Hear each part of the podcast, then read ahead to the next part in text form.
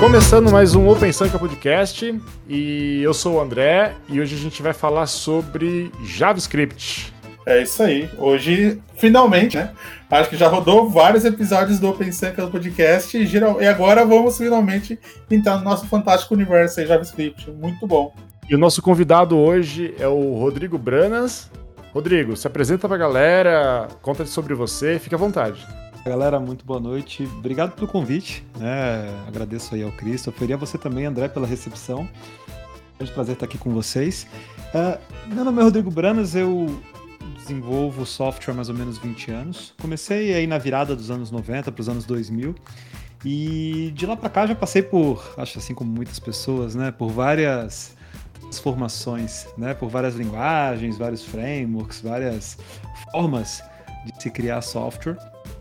E atualmente eu sou CTO de uma empresa de, de tecnologia. A gente atua na área de software para educação, então, de certa forma, é um tipo de, de desafio bem grande, né? Uma área que, que, que, vem crescendo muito nos últimos tempos, né? Eu acho que a gente viu uma grande transformação, principalmente agora nessa, nessa época de, de, de pandemia, né? Todo o ensino uh, começou a ser feito de forma remota e, e isso nos puxou bastante a, a, inovar, a mudar, a fazer uh, o que a gente já fazia de uma forma bem diferente. Isso eu também tenho um canal no YouTube, e desde 2015 venho produzindo bastante conteúdo, compartilhando principalmente sobre JavaScript, uh, muitos frameworks como Angular, React, Vue e, e, e, também muita coisa sobre arquitetura de software. Eu venho mantendo um programa de lives. Né? Ultimamente está tá meio corrido, está meio, meio difícil de fazer, mas a gente já está na live de número 97, se eu não me engano. Eita! É bastante coisa já. E sempre sobre assuntos diferentes, né? Com, com pessoas que têm uma mensagem bem legal para transmitir, né? E, e assuntos dos mais diversos, como testes, escalabilidade, microserviços, segurança, domain-driven design, clean architecture e, e, e, muito mais, né? E além disso, eu dou aula também. Uh, eu tenho alguns cursos regulares uh, sobre Clean Code, sobre Clean Architecture, uh, sobre JavaScript, relacionado com desenvolvimento usando uma stack JavaScript, com Node, com, com Vue.js. Então, vem conduzindo esse trabalho aí nos últimos anos, uma coisa que eu gosto bastante de fazer. Então, eu equilibro isso no meu, no meu dia a dia. Então, isso é mais ou menos um pouco do que eu faço. Hoje, a minha stack principal é JavaScript, já há quase 10 anos, mas uh, trabalhei bastante tempo com Java também, pelo menos uns 12 anos aí a, com toda a stack Java. Aê, Java, pô, é isso aí. Script, é. tô brincando, cara.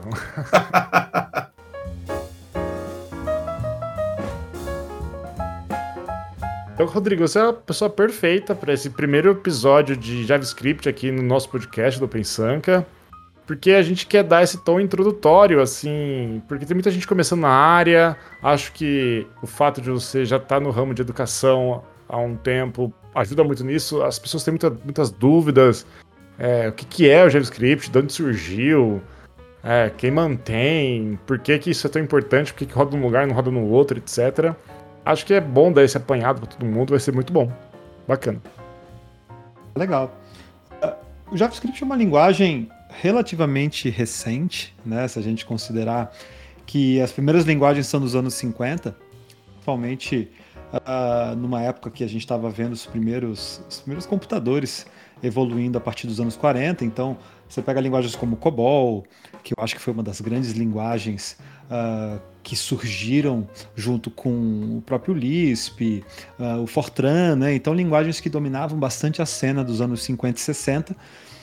C, acho que foi uma outra linguagem que, que teve uma expressão muito grande a partir de 72, né? linguagem criada aí pelo Thompson, Dennis Rich, até mesmo Ken Thompson também é, é, também é responsável por outras linguagens, se não me engano o Go, acho que, acho que tem a participação dele também. E, e, e, que inspirou muitas e muitas linguagens, né? Se você pegar tudo que veio depois do C, de alguma forma, pelo menos as linguagens mais mainstream, foram um pouco influenciadas. Uh, abraçando esse movimento de orientação a objeto, né, já nos anos 80 principalmente, você vê aí o Objective-C, o, o C++, uh, já no meio da década. E aí A gente entra nos anos 90 com muitas linguagens novas, né? O, o próprio Java do, do Gosling começou aí na virada da década e, e, tinha até a premissa de se chamar C++++, mas aí obviamente eles, eles mudaram, né? O Java ia chamar isso? É, ia, ia. Meu Deus, pensa, C++++. É, e aí acabou mudando para Oak, porque ele viu né, uhum. pela janela um carvalho, e aí acabou mudando depois para Java, porque viu que já existia uma linguagem com esse nome, né? E, e aí nessa geração, uh, sem dúvida nenhuma, a Sun Microsystem estava muito em alta, estava uh, ah, com uma proposta bem disruptiva, né? Que é aquela ideia do Write Once, Run Anywhere, uh, ou Everywhere, né? Que seria essa portabilidade Java trouxe, né? De você ter o bytecode e desse bytecode poder executar em qualquer plataforma, ter a ideia da máquina virtual. Então, eu acho que foi uma disrupção muito grande. E, de certa forma, o, o, o Brandon Nike, que é o criador do JavaScript, né? Ele foi recrutado num movimento que veio uh, já assim do início da web, né? Porque a web é de 89 para 90, né? O Berners-Lee criou junto com outras pessoas a ideia, né, de você usar o que a gente conhecia como internet, né, a rede, essa conectividade entre diferentes instituições, organizações para colocar uma plataforma onde você tinha uma linguagem de hipertexto e que te permitia, com isso, interconectar documentos. Então, uma plataforma de compartilhamento de informações que nada tinha a ver com desenvolvimento de software, né? era simplesmente uma forma de você compartilhar informações, não tinha premissa de criar aplicações ali em cima. E aí, o, um dos primeiros grandes uh, navegadores foi o Mosaic, CSA Mosaic. E o Brandon Nike, o, Brandon Nike, o, o, Mark Andreessen trabalhava nesse projeto e depois, como era um projeto da Universidade de Illinois, um projeto uh, que tinha um cunho mais acadêmico e não comercial, eles fundaram, no, no, início da década de 90, a Netscape, que eu acho que muitos aqui conheceram, usaram Netscape, Sim. né? E... Porra, eu fiz o website com o Netscape, cara. É, oh, é o Netscape nessa época, anos 90, eu acho que dominou, né? Uh, dominou bastante o mercado. E, e foi justamente na Netscape que o Bruno, que o Bruno Nike, o criador do JavaScript, foi recrutado criar uma linguagem simples, uma linguagem de script, uma linguagem acessível para a maior parte das pessoas, para que elas pudessem, de certa forma, estender as capacidades uh, da criação de páginas. Era basicamente o que as pessoas faziam na época, né? E aí ele, de certa forma, misturou algumas propostas, né? Porque ele queria uma pegada mais funcional, principalmente derivada do Scheme, que é um dialeto de Lisp, mas termos sintáticos, uh, não é uma linguagem muito amigável, né? Para quem já viu Scheme, Scheme é uma linguagem funcional e como toda linguagem funcional, você tem uma estrutura é, muito aninhada, que não é tão amigável assim como uma linguagem imperativa, né? e nenhuma aí, é, né? É, nenhuma é, mas Scheme menos ainda, né? Imagina. Menos. É. A, até até um livro famoso, né, o, o SICP, que é, é, feito de certa forma usando usando Scheme, né, que é o Structure and Interpretation of Computer Programs, que é um clássico. E e aí o, o, o Bruno Nike fez uma mescla, então, trazendo uma linguagem atual, que era o Java, assim, em termos sintáticos, né? Java é maneira de falar, né? Porque era um pouco de Java, um pouco de C, tinha um pouco de, de, de influência, né?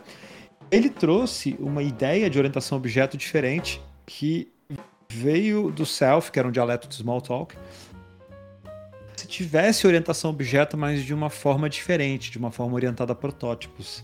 Então é como se você tivesse uh, não a criação de classes para depois fazer a instanciação de objetos, mas a criação direta de objetos por meio de, de funções construtoras ou da criação mesmo direta dos objetos, né? que é uma característica diferente quando a gente pensa em linguagens orientadas a objeto mais, mais tradicionais. Né? Então, de certa forma, a linguagem JavaScript nasceu com essas influências é, é uma linguagem que começou muito simples. Se a gente pegar as primeiras versões da especificação, tinha pouco mais de 100 páginas, 100, 110 páginas, bem simples, a versão 1.0. que é de 95, né, do, do, metade de 95. E a proposta dela era realmente funcionar dentro de um navegador, basicamente isso.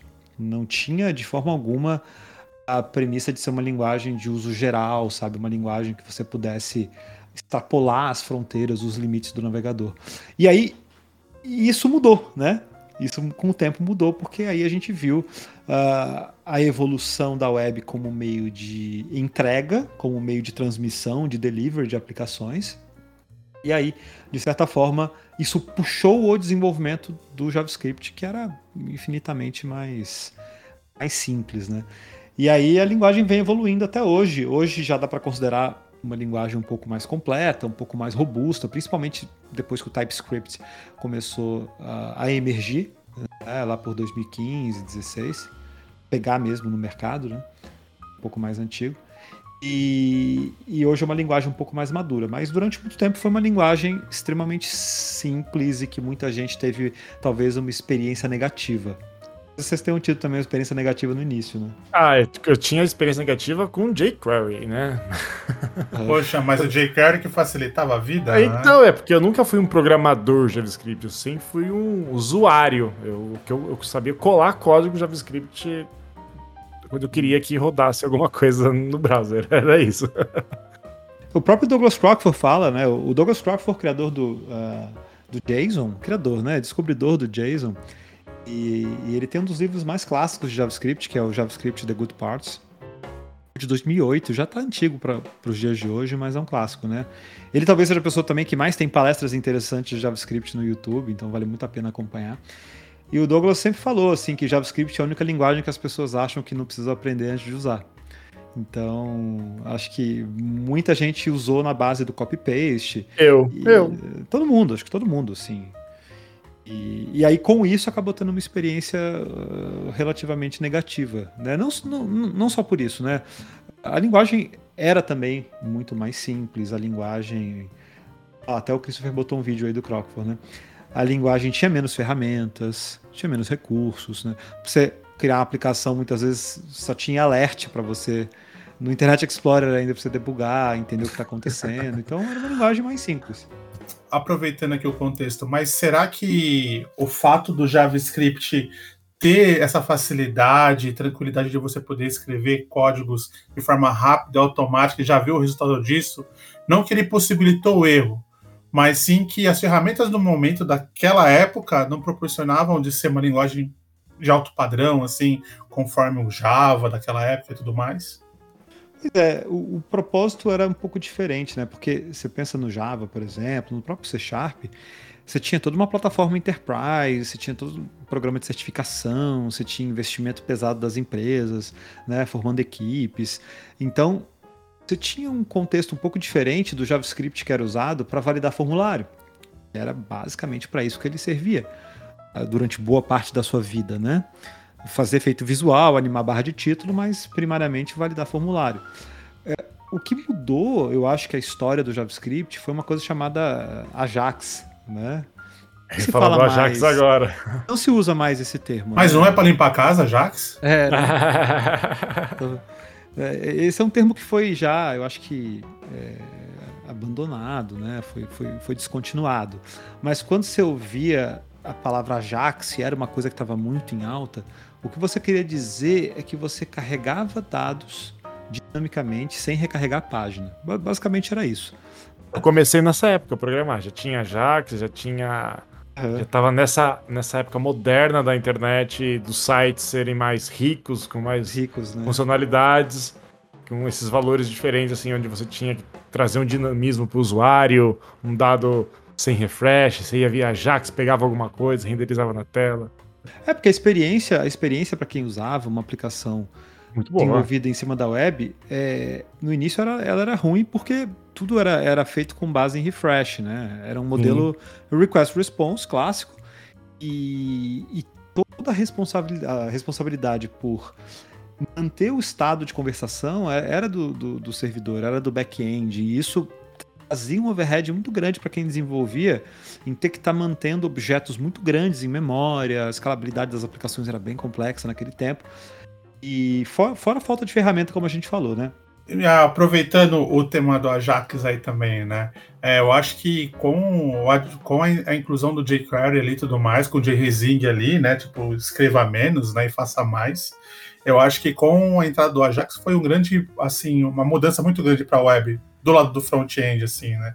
E aí a gente tem aquelas pilhas e pilhas de código assim que o pessoal se perdia muito, mas dali o céu foi o limite com o jQuery, porque foi acabou ficando tão disseminado a, a cultura e como cada um fazia do seu jeito, não tinha muito bem um padrão, uma consistência, que acabou meio que fazendo códigos macarrônicos, né? Eu acho que isso que faz com que o pessoal do back-end tenha um certo preconceito ainda sobre a linguagem. De certa forma, você tinha a necessidade de deixar as aplicações até então muito mais ricas em termos de usabilidade, mas não tinha muita ferramenta, não tinha muita forma. Aí é o que você falou. Você acabou pegando aquelas aplicações que tinham pouco JavaScript, uma aplicação, por exemplo, escrita usando struts, pensando em Java usando Java Server Faces, usando JSP Servlet, usando é, o que existia na época, que era server-side, era um server-side handling, todos os componentes em back-end. E aí você começou a pegar aquelas páginas, aqueles HTMLs, JSPs e assim por diante, e você começou a simplesmente começar a importar uma série de scripts uh, no, assim, no contexto global para começar a fazer um monte de chamada para o back-end e aí a coisa começou a ficar ruim. Então essa primeira geração aí que começou a usar Ajax, entre principalmente 2006, 2007, 2010, teve uma experiência muito, muito, muito negativa, porque bagunçou demais as aplicações que tinham uma proposta diferente. Quando virou a página e começou a aparecer Knockout, Ember, Angular, Backbone, sei lá, até o próprio React, coisa mudou. E aí você já trouxe uh, uma proposta muito diferente. Teve um divisor de águas aí que era um front-end separado do back-end, vidas diferentes. Uh, o, o, você passou a ter um, uma single page application, a não fazer mais refresh, a ter local storage. O negócio mudou completamente de figura. Mas hum, nesse meio tempo, entre começar e virar a página, que acho que foi um pouco de quando o jQuery apareceu e se desenvolveu mais, realmente era bem difícil de manter as aplicações nesse tempo aí. É, eu lembro, eu lembro disso, dessa, dessa fase, sabe? Como eu falei, eu comecei a programar mais ou menos nessa época, nos anos 2000 e alguma coisa, não vou lembrar quando. E em algum momento a gente parou de chamar os web designers de programador front-end, né? Desenvolvedor front-end. E porque começou a ter mais responsabilidades, né? Começou a ter frameworks mais maduros, bibliotecas mais maduras, onde a pessoa podia fazer, sei lá, um projeto de arquitetura totalmente baseado e focada, uh, orientada ao browser, orientada às experiências do usuário.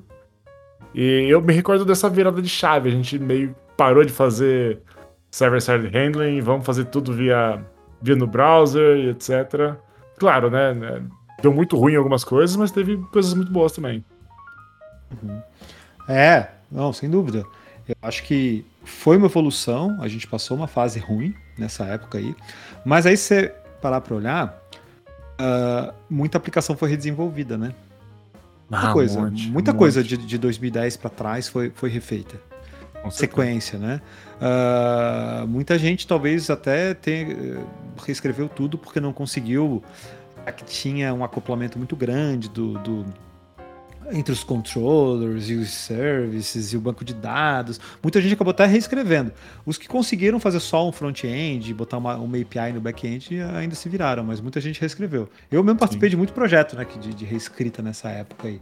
Mas eu acho que de lá para cá a gente estabilizou, assim, numa proposta arquitetural mais mais madura, assim, mais, mais estável, sabe? E parece que agora parece que os sistemas é, parece que é mais fácil as técnicas de você fazer esse tipo de reescrita, né? Você não precisa desconstruir uma aplicação legada, você pode aos poucos migrando. Existem técnicas e ferramentas mais modernas hoje para gerenciar esse tipo de coisa e eu acho que a gente sofre menos, eu, eu vejo. Faz tempo que eu não participo de um projeto desse, de ser reescrever um legado, etc. Uhum. Mas eu, eu. Pessoas que eu converso reclamam menos de como eram, sei lá, nos anos 2004, é. 2005. E, e, eu acho que hoje a produtividade que a gente experimenta, ela é anos-luz maior do que a gente via antigamente, tá? E assim, ó, o tipo de desafio, ele aumentou bastante de uns 20 anos para cá. Assim, o nível de exigência de um software antigamente era muito menor, infinitamente menor. Você tinha softwares muito mais simples, com muito menos integrações, com muito menos requisitos. É, você automatizava muitas vezes partes do negócio. Né? A empresa tinha um software que rodava o faturamento, aí, eventualmente tinha um software que fazia parte de vendas, ou que calculava de repente comissões, ou que, que, que, que tinha alguma relação contábil, mas não como hoje que a exigência das pessoas é que toda empresa, todo negócio esteja 100% automatizado, sabe? A gente está num nível. Eu, eu, eu, sou um que sofro muito com isso, porque, como a gente trabalha com educação, eu noto cada vez mais que as instituições de ensino elas não, elas não querem mais fazer nada manualmente. Absolutamente nada. E quando eu digo manualmente, não é escrever um boletim ou assinar um histórico. É nada. É, é tipo assim. Ah, o aluno, botão. O, é, exato, o aluno cancelou a matrícula, trocou de turma, mudou de curso. Eu quero apertar um botão e sei lá, o sistema vai dizer o que, que tem que acontecer. Eu, não me faça pensar, né?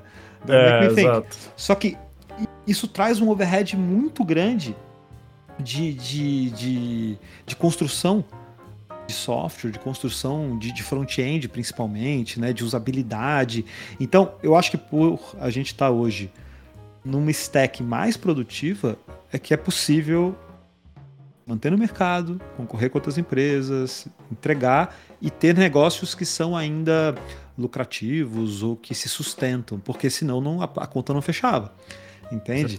Com, com uma mentalidade assim de plataformas mais antigas, vocês lembram? Pra você fazer uma tela, às vezes, era, eh, era um negócio que ia dias, sabe? O famoso Telas Adobe... mais dinâmicas, né? Pode falar o famoso Adobe Flex, né? Ele proporciona uma ótima experiência de, para desenvolvedor, né? Então, acho que é, essas libs mais antigas, né, o próprio Prime Faces ali, que também vendia essa ideia para o pessoal do back-end desenvolver uma interface, e aí você pensando em experiência do usuário tudo mais, acaba sendo um recurso bem vasto né, para explorar e conseguir conceder da qual, se colocar uma tecnologia dessa para alguém de back-end desenvolver, acaba complicando bastante, né? E aí é onde acaba entrando o pessoal que aí vivencia muito o X, né?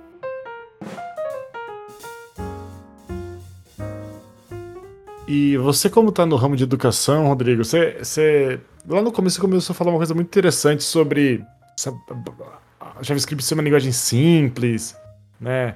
E hoje eu vejo muito isso, o JavaScript, é, a, a sensação que eu tenho e a experiência que eu tenho me faz acreditar que é a linguagem hoje com a menor barreira de entrada de qualquer um na programação.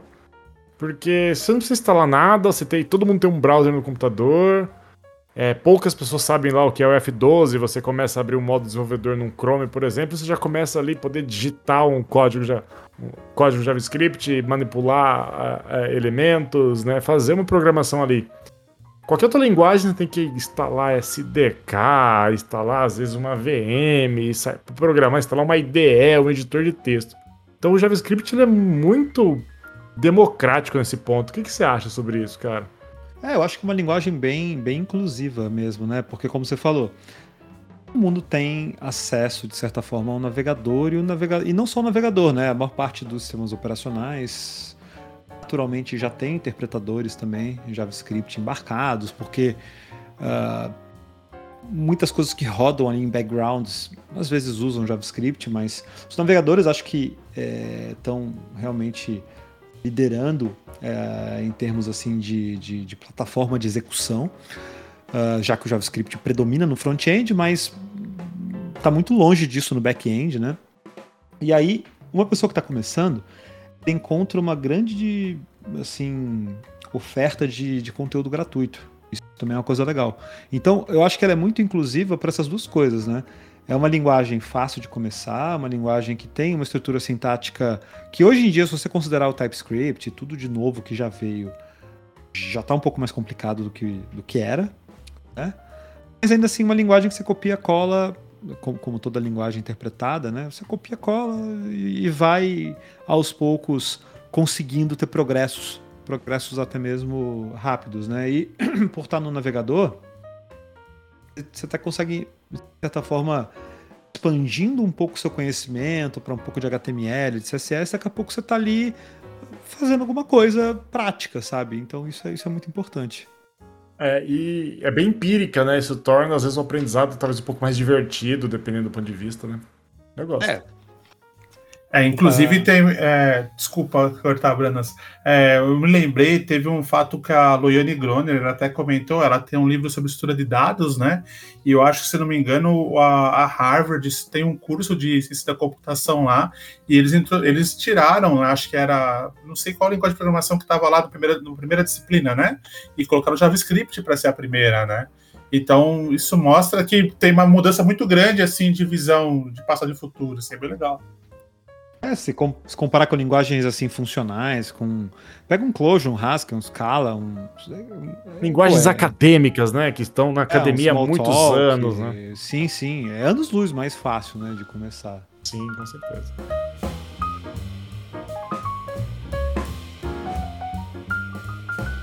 E Cris e Rodrigo, Cara, quem que mantém o JavaScript hoje? Porque quando a gente olha para outras linguagens tipo .NET, a gente vê a Microsoft, a gente olha o Java, tinha a figura da Oracle, agora a questão da, Eclipse Foundation, etc, né? A comunidade, o, o Golang, apesar de ser tudo open source, tem a comunidade que cuida, mas tem aquela figura do, do Google, né, por trás que criou, que ajuda, suporte e tudo mais.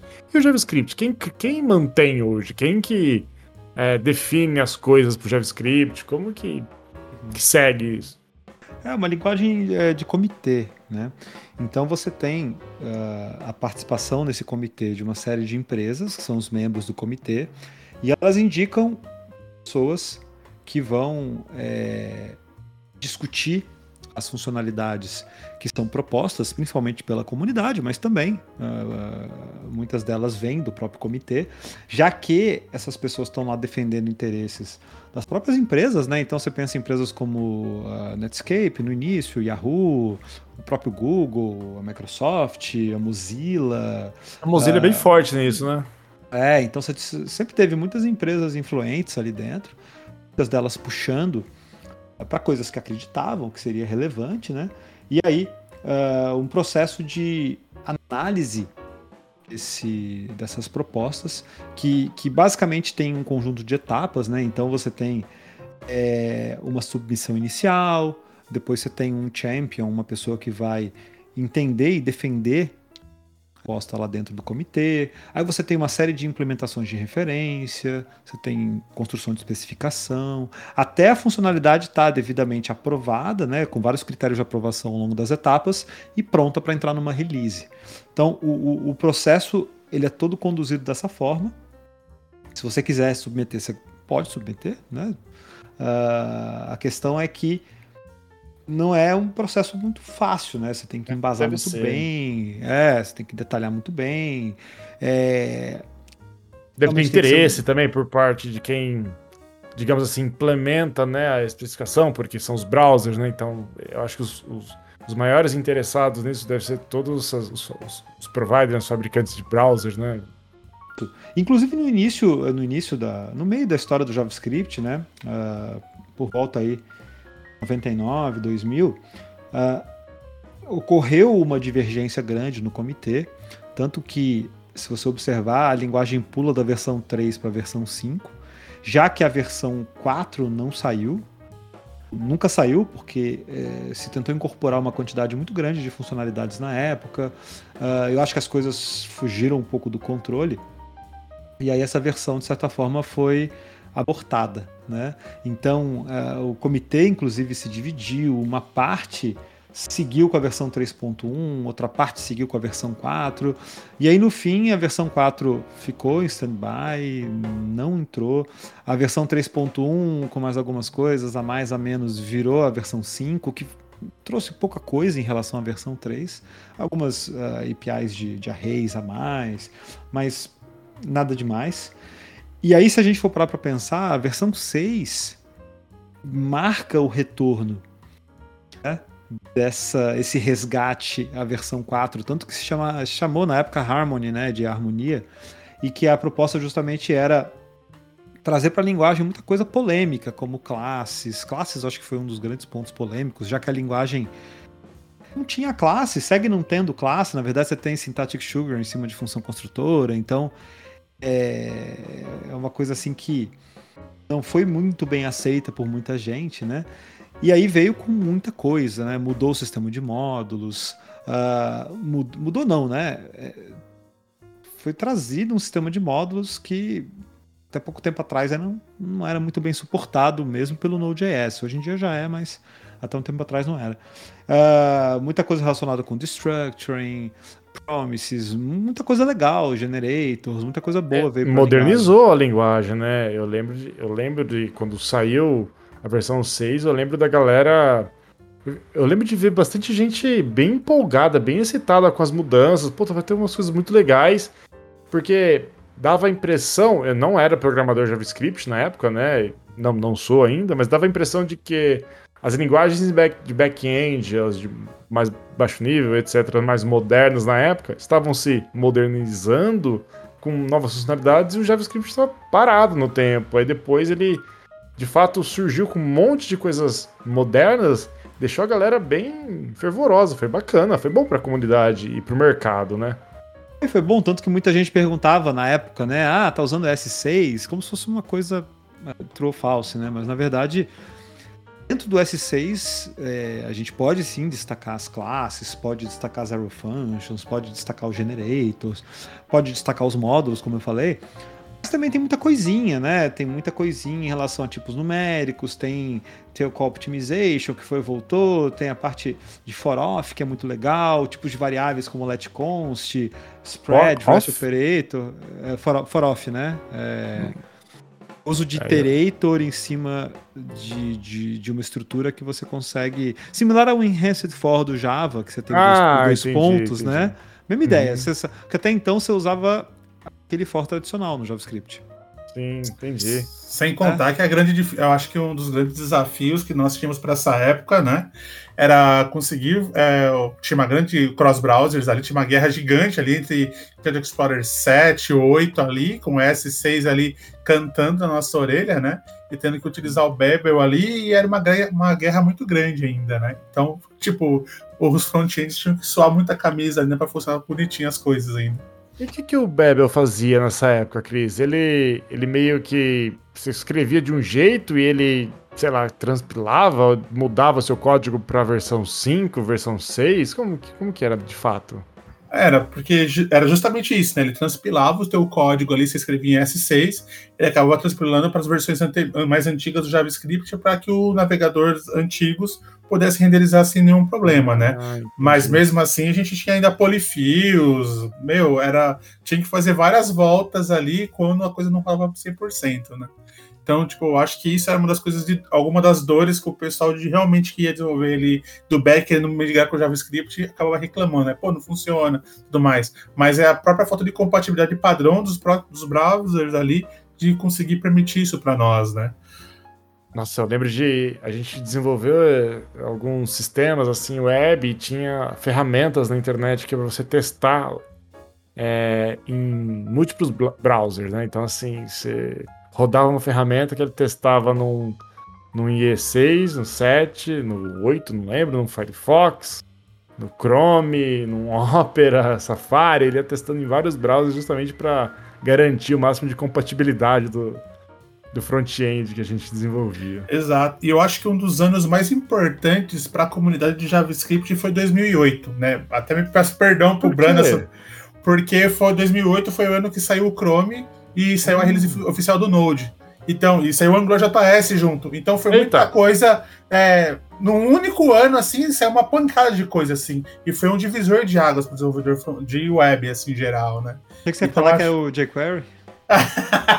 Olha só, é então, mas o jQuery. Se o, se o JavaScript é de 90, 95, você falou, Brans, né? 95. 94, É, 95? 95. O jQuery deve ser de dezembro de 95.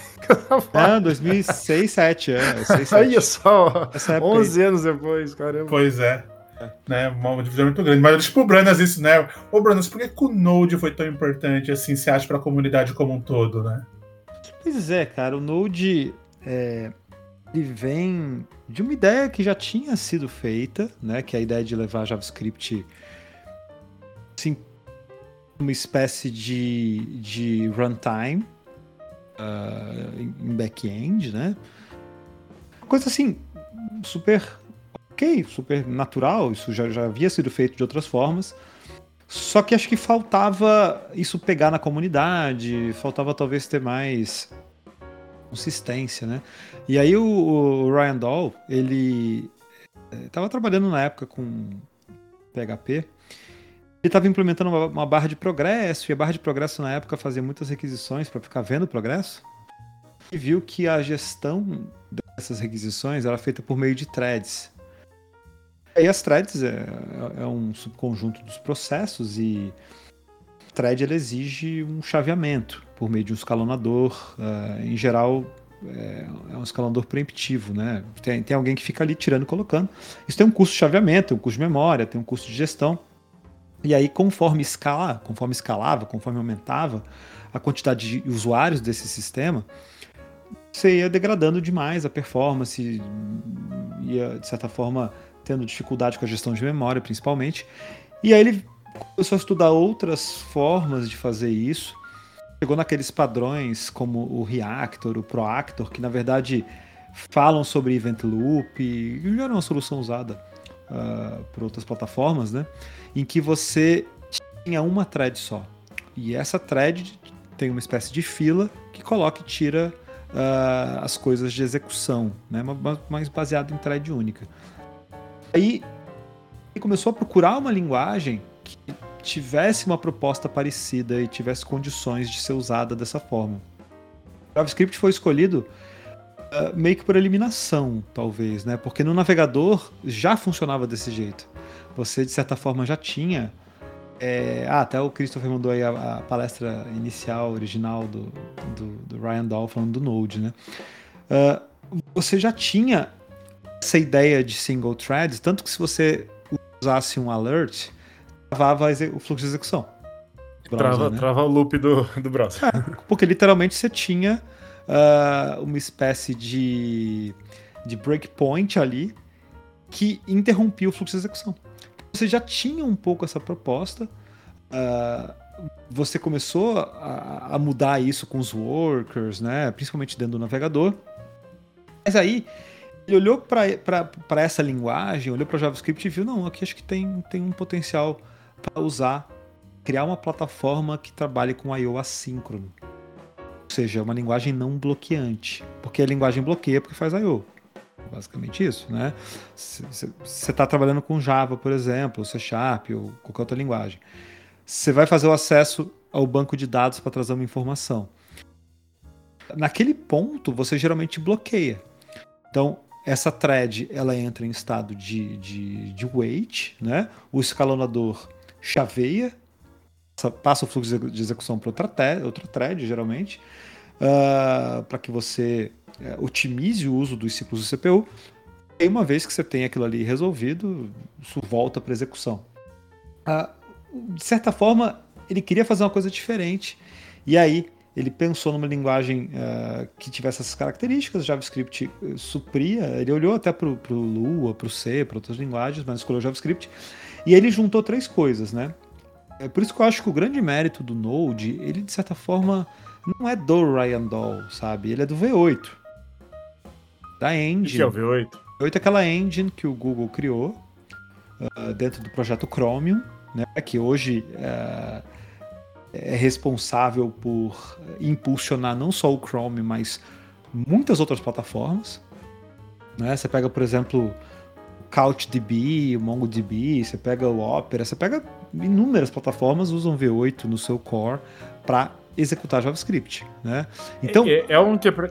assim, interpretador. Sendo bem simples, ele é o interpretador do JavaScript É. no browser. é, Não do browser, do Chrome no caso. É, é, porque outros browsers também usam, né? O Opera usa.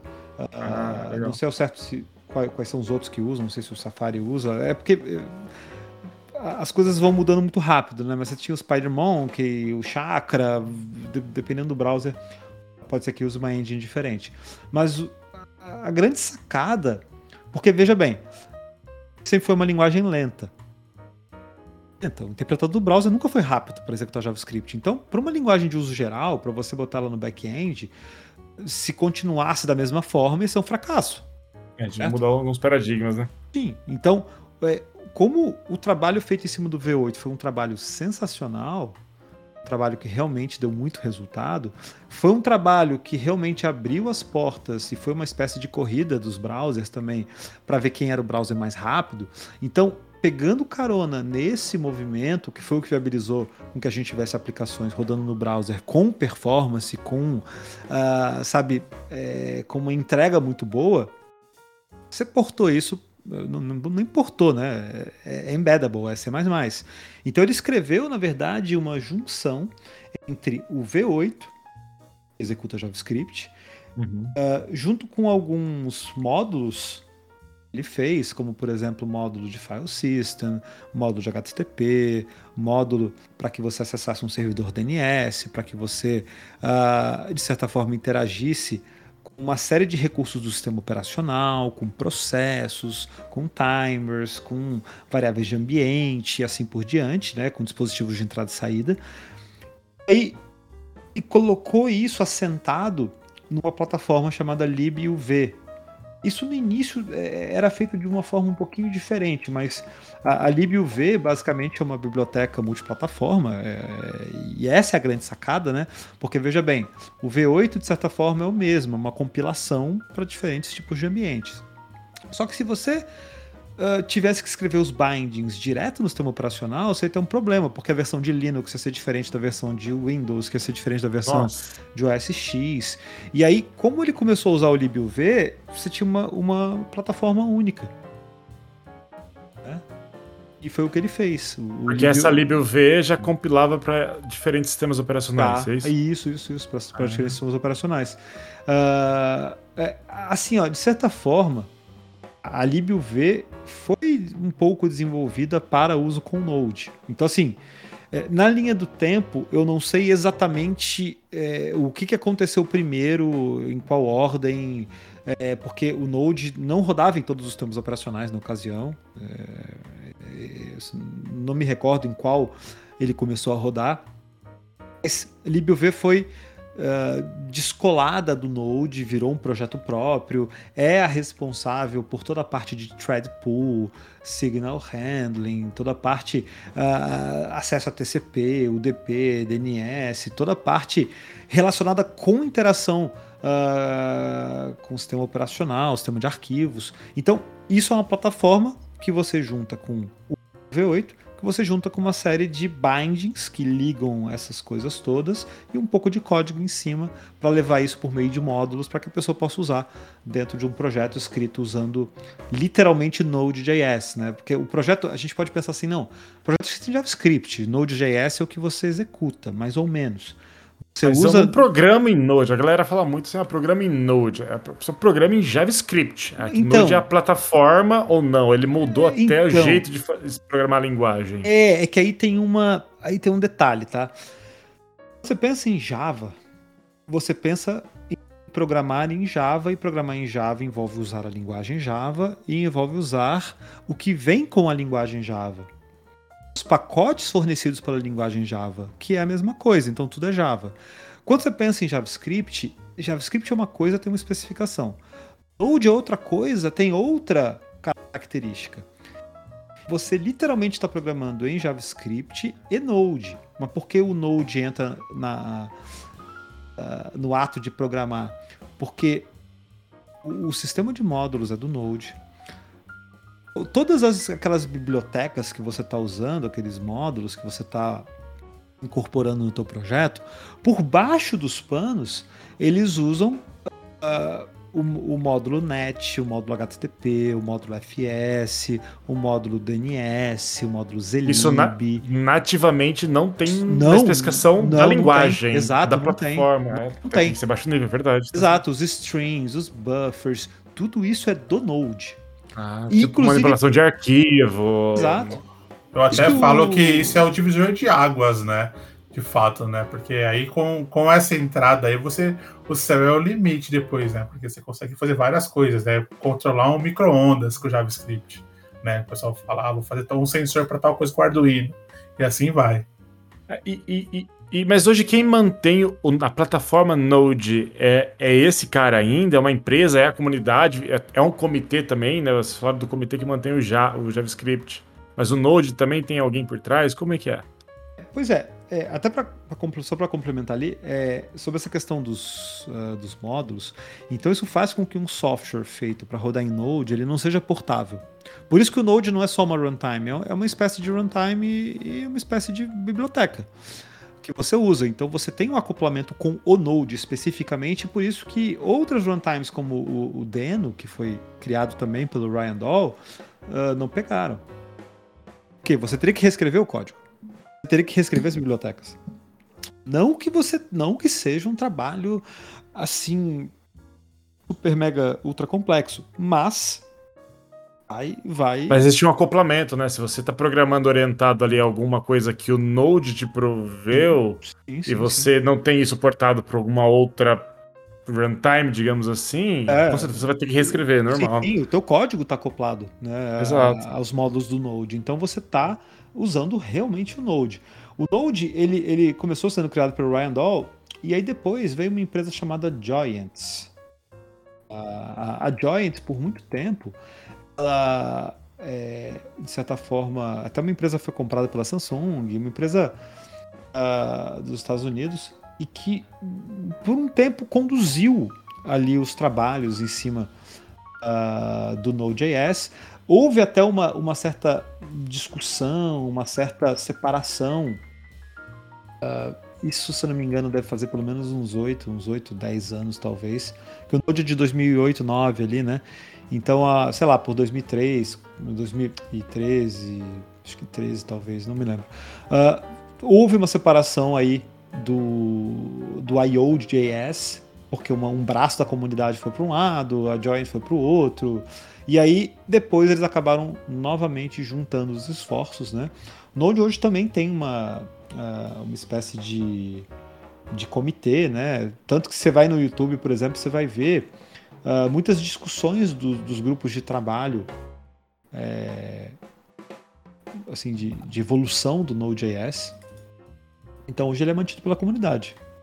Hum, bacana, legal. Bacana.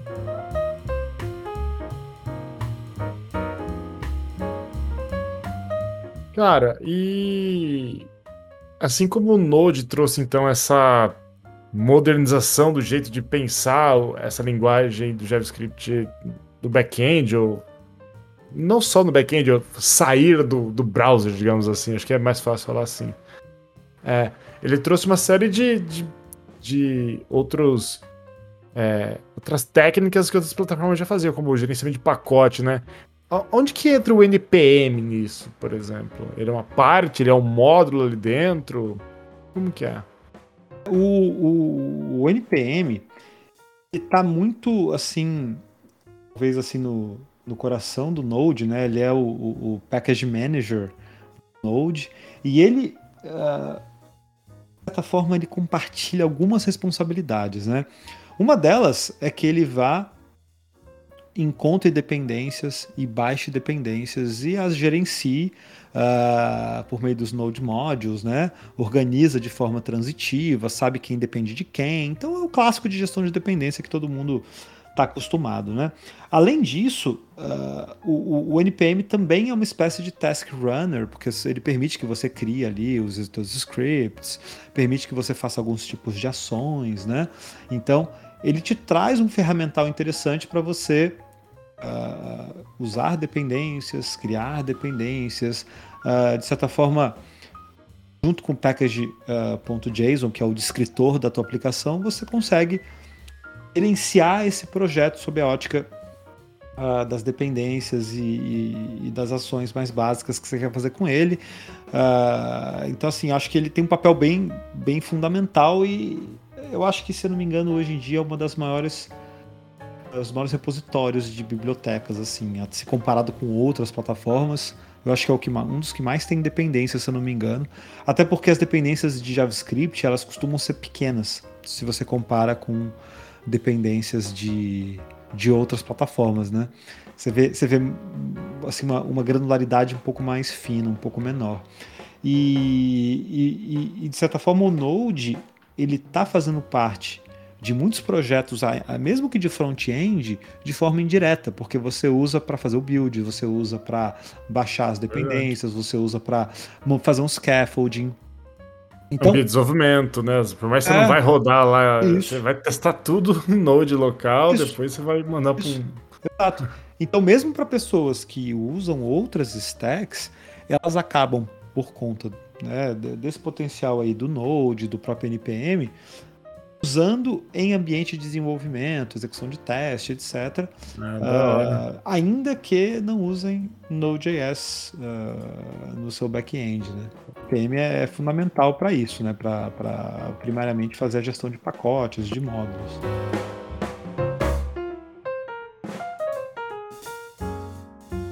Pô, legal. E me fala, Brunas, é, você comentou sobre o Deno, né? Por exemplo, assim, com a sua experiência, o que, que você acha? O, é, realmente o Ryan ele tá, tinha alguma razão para criar aquele ele? Eu lembro que tem um grande burburinho na comunidade na época, né? Ó, não utilizem mais o Node, o Daniel correto, tudo mais. O que, que você pode falar a respeito? Então, até é, tem uma palestra do do Ryan do Ryan Dahl, né? Eu acho que era oito ou dez coisas que ele se arrependia na criação do, do Node.js, né? Ele conta nessa palestra uh, um pouco disso, um pouco dessa história. Ele, eh, de certa forma, eu acho que só apareceu essa ideia do Deno porque foi o Ryan Dahl, né? Porque foi a pessoa que, é, de certa forma, criou o Node, então teria autoridade discutir, para, para repensar, para questionar. E, e foi muito embalado uh, por algumas questões. A primeira delas, de que a linguagem JavaScript, na época em que Node foi criado, era simples, né? Estamos falando do ES3, 3, 5, não, acho que já tinha o 5, 2009. Já, entre o 3 e o 5, vai. Então era uma linguagem com muito menos potencial do que hoje em dia, e ele fez o, o, o Deno pensando já em TypeScript. Tanto que essa é principal diferença, uma das principais diferenças, né, que o, o Daniel suportaria TypeScript nativamente. Então é mais moderno o Deno mesmo. É, então, esse, esse é um dos pontos, né? O que é, o que é questionável, assim, né? Porque JavaScript é um transpiler. E existem versões desse transpiler, então você incorporar isso no runtime, não sei exatamente Uh, o que, seria o ganho disso, mas ok, vai. Agora eu tô vendo. Deno é Node ao contrário do escrito? Node. É. Ah, é, não, é, sério que é, mandaram dessa? Node ao contrário. É, é bom, cara, né? É, uns nomes meio, meio. Que nem ele sabia falar o nome, né? Porque ele começou falando Dino, Deno, Deno, e é um dinossaurinho, né? É. Pô, da hora. É. Aí tinha algumas questões em relação à performance também, né? Então o core, o core do Dino foi escrito usando Rust. Houve uma discussão na época para usar Go, mas pela questão do garbage collector e algumas questões de performance, ele acabou preferindo usar Rust, que é uma linguagem que roda em cima de LLVM, uma linguagem é, extremamente robusta é, que te força uma programação muito pragmática, assim, muitas restrições de uso de memória, da forma como você realmente escreve o código. Então, ele optou por essa linguagem exatamente por isso. Uh, naturalmente, ele optou por também uma implementação uh, para interagir com o sistema operacional que fosse feita em Rust, né? E, aí ela se chama Tóquio. Você segue tendo o V8, né? É difícil se livrar do V8 nesse caso. Então você tem uma stack diferente, você tem uma junção diferente de fatores uh, que formam a ideia do, do Deno. E aí, além. Eu nunca, eu nunca tinha ouvido falar desse Deno, desculpa, Rodrigo, mas assim, ele é, pegou, não pegou? Ou não? A galera tá experimentando não, ainda? Eu não acho que tenha pego, tá? Eu não acho que. Tenha... morreu também, né? Assim. É, mas eu, eu não acho que tenha pego, primeiro, por essa questão da portabilidade, segundo, porque o projeto não estava ainda 100%, sabe, quando ele, quando ele apareceu. Não sei como tá, eu não vejo muita gente falando, não vejo muita notícia, então está suficientemente maduro, né? Mas um dos pontos também que ele, que ele queria mudar era a questão da segurança. Achava que a forma como o Node foi feito era muito permissiva, era muito aberta, você executava código que tinha acesso ao sistema operacional de um jeito muito arriscado. E aí ele mudou, incluiu uma série de flags de segurança, roda em modo sandbox. Então, em termos de segurança, ele considera que o, que o, que o é mais seguro também. Uh, a parte de módulos foi outra que, que, que foi muito modificada. Uh, sai um pouco a ideia do NPM. Aí o próprio, o próprio Deno consegue baixar diretamente as dependências. Então você coloca uma espécie de URL nos seus arquivos para indicar quais são as dependências. É, tem níveis de cache, claro, para isso também, né? Uh, então mudaram algumas coisas, sabe? O, o, assim, proposta mudou um pouco, a performance de certa forma seria supostamente melhor, mas não sei se pegou no mercado que a grande dificuldade nunca é criar alguma biblioteca, alguma ferramenta, alguma plataforma. É criar algo que seja de fato adotado e que a comunidade abrace. Então, é, é a grande dificuldade de qualquer um que tem essa, essa proposta, né? Entendi, bacana.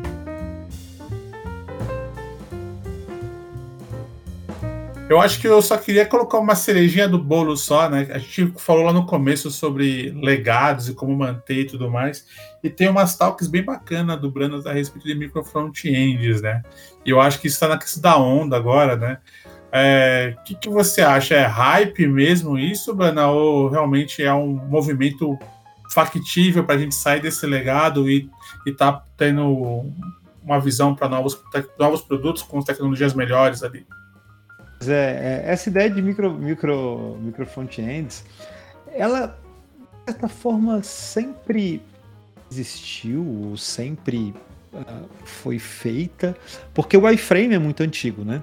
Se a gente pensar uh, como que um PayPal funciona, como que um PagSeguro funciona, como que uma série de, de, de plataformas conhecidas hoje, a maior parte dos e-commerces, como é que eles funcionam?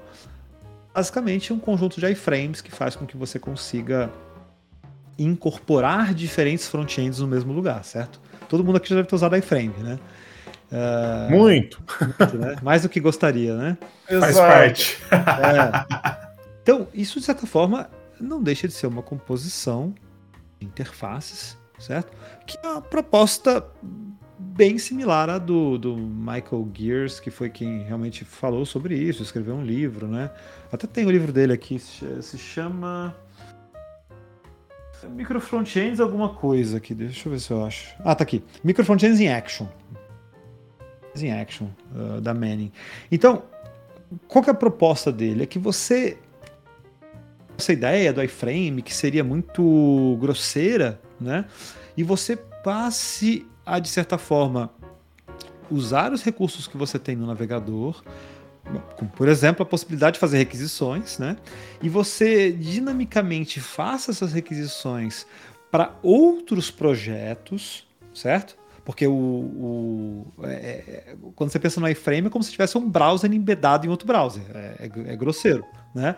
E aí, a, um pouco da proposta dele foi que você invocasse é, outros endpoints para outros projetos, trouxesse isso uh, de uma forma mais gerenciada e permitisse uma comunicação entre esses diferentes pedaços, partes, por exemplo, a Navibar pode ser feita em Vue e está deployada num servidor, enquanto uh, de repente o painel principal está feito em React, está em outro servidor, enquanto um outro pedaço em outro servidor, e aí você consegue fazer uma composição e, claro, como todo micro, você faz em partes menores para ter escalabilidade, principalmente da equipe, para ter uma independência de deploy. Então, assim, se você pensa num RP gigantesco, num software maior, com uma necessidade mais complexa de, de criação do front-end, faz sentido dividir esse front-end, sem dúvida. Eu acredito que as características da web já te proporcionariam isso de uma forma muito sutil, muito nativa. Mas a ideia dele, como eu falei, ela vai um pouco além. Ela vai uh, eh, para um nível assim de você uh, usar custom elements, uh, criar camadas de isolamento, barramento de comunicação, é, sabe, criar uma coisa um, um pouco mais robusta mesmo. Como tudo na vida, isso traz complexidade, né? Sempre. Não é, não é tão simples de manter. Claro que você pode ter microfrontends também usando server-side rendering, você pode. É que aí você vai para linhas de raciocínio, né? Criar partes separadas e juntar em tempo de deploy, né? Em tempo de build e deploy. Então, assim, você tem formas, mas o jeito que ele propõe, principalmente no livro, eu já li boa parte desse livro dele, usando custom elements, é, embarcando isso é, dentro de uma espécie de, de, de, componente isolado e aí tendo um barramento de comunicação. Então, se você realmente vai conseguir extrair um ganho disso, eu não sei. A gente tem algumas iniciativas com o micro front-end dessa forma como ele propõe. Dá um trabalho desgraçado para fazer, não é tão simples, não é tão simples, sabe? É, e no nosso caso é tipo uma espécie de, de hub, de menu que faz bootstrap dos projetos. A gente já, já tem hoje mais de 20, 30 módulos diferentes, né? Como se fossem microaplicações, é front-end e back-end juntos. Uh, e aí a gente quebra estrategicamente esses módulos. Então uma forma de juntar é usando o micro front-end. Mas eu, eu, acho que se a gente fizesse com iframe, daria na mesma, nesse caso, do que a gente está fazendo, claro, né? Mas, mas eu entendi a ideia dele, é interessante. Só que tem sua complexidade, como tudo, né? Bacana demais. Show.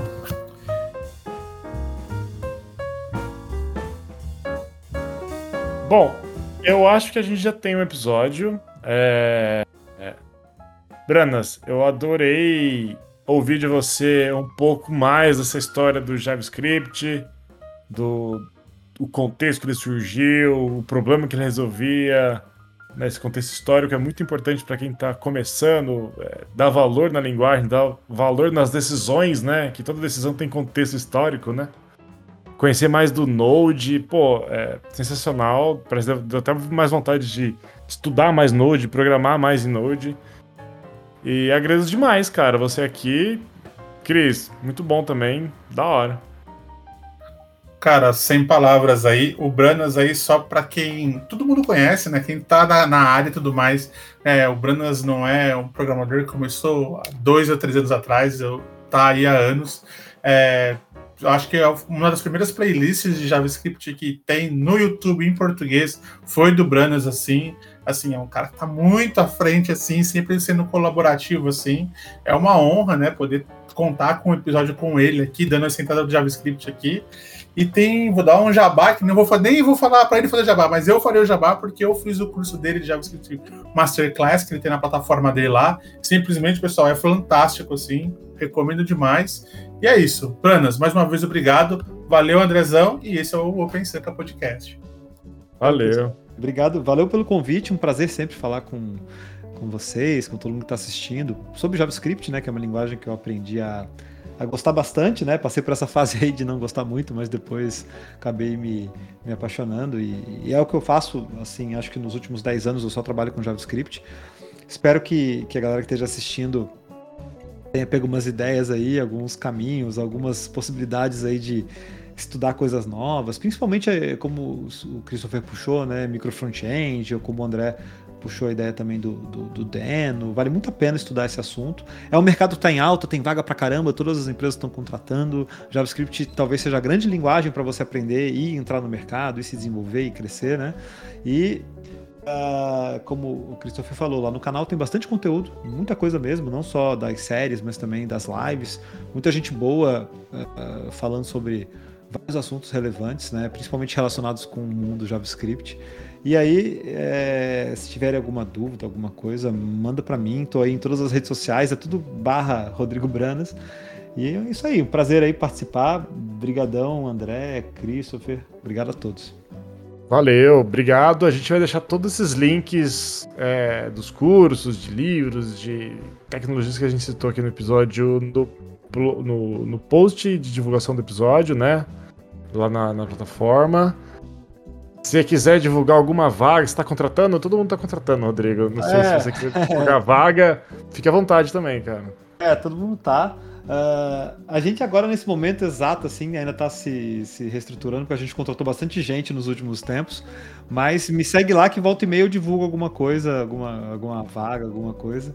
Mas o mercado tá bem aquecido. Impressionante, assim. Acho que tá, tá muito bom mesmo. Que continue assim.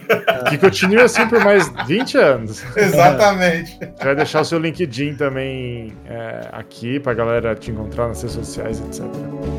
Obrigado e boa noite. Valeu, galera. Valeu, galera. Boa noite. Obrigadão a todos.